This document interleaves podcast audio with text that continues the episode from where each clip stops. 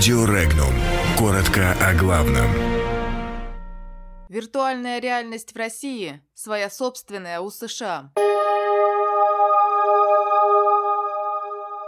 Международный валютный фонд заставил Киев отказаться от ввода новых налоговых льгот.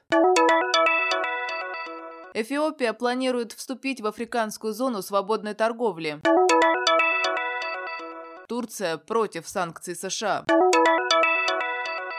У Генпрокуратуры России нет претензий к частной военной компании Вагнера. В 2019 году Сбербанк откроет сеть кинотеатров виртуальной реальности.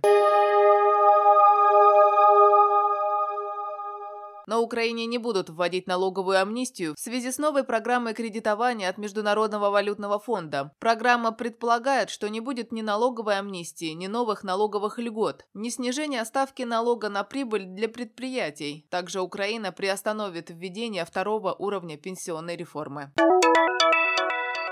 В Египте прошли переговоры на уровне министров стран-членов Африканского союза. Переговоры состоялись в рамках проходившей в Каире первой внутриафриканской торговой ярмарки, организованной Африканским экспортно-импортным банком. Эфиопская сторона выразила свое желание присоединиться к африканской континентальной зоне свободной торговли, а также предложила внести ряд дополнений в план реализации зоны свободной торговли. В настоящее время торговля внутри Африки составляет только 15%. Большая часть приходится на европейские и азиатские страны.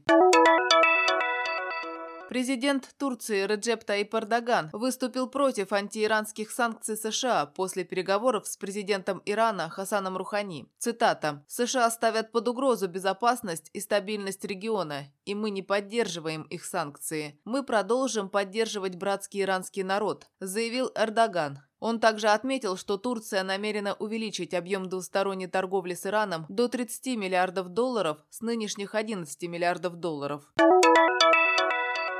Генеральная прокуратура России не располагает какими-либо данными о противоправных действиях так называемой частной военной компании «Вагнера», заявил официальный представитель надзорного ведомства Александр Куриной. Напомним, что в ходе большой пресс-конференции президент России Владимир Путин заявил, что у властей нет никаких претензий к группе «Вагнера», но если есть какие-либо данные об их противоправной деятельности, то этим должна заниматься Генеральная прокуратура.